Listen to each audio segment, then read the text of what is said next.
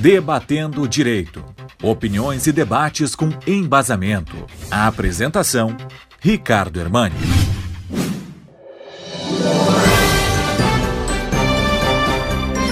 No final desta semana estaremos completando 10 anos da sanção da Lei de Cotas, que estabelece eh, exclusividade para metade dos alunos de instituições eh, estaduais e federais, instituições públicas, eh, para ex-alunos da rede pública. E também, dentre esta eh, reserva de cotas, a previsão para pretos, pardos, indígenas, também os portadores de PCDs. Muito bem, o que sempre tem se discutido, e eu tenho ouvido falar, que esta legislação ela violaria o princípio da igualdade. Não é bem assim. Não é assim porque o princípio da igualdade, na perspectiva constitucional, na sua avaliação a partir da hermenêutica, que é na, nada mais do que a interpretação constitucional, deve ser analisado com a seguinte oração, com a seguinte regra: tratar igual, desigualmente os desiguais para que estes atinjam a igualdade efetiva.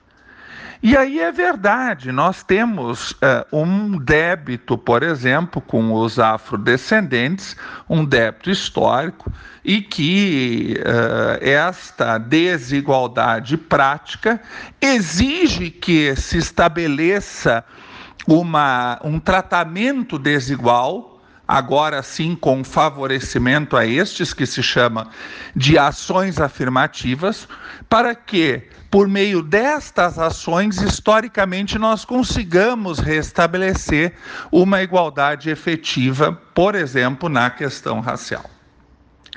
Tem se debatido também que a lei estabeleceu que deveria haver uma revisão nessa política de cotas passados 10 anos, o que seria na próxima semana. Obviamente, o Congresso Nacional não vai analisar uh, nada agora neste período eleitoral.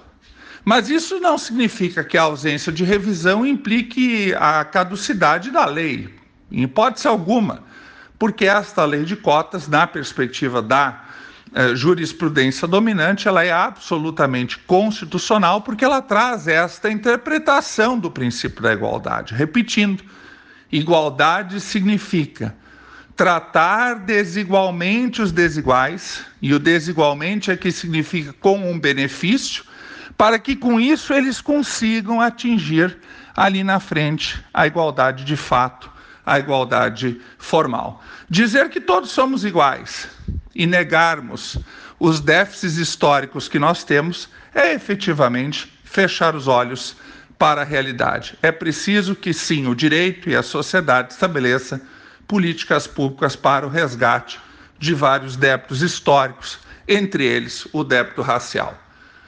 Dito isso, desejo uma excelente semana a todos e até a próxima segunda-feira.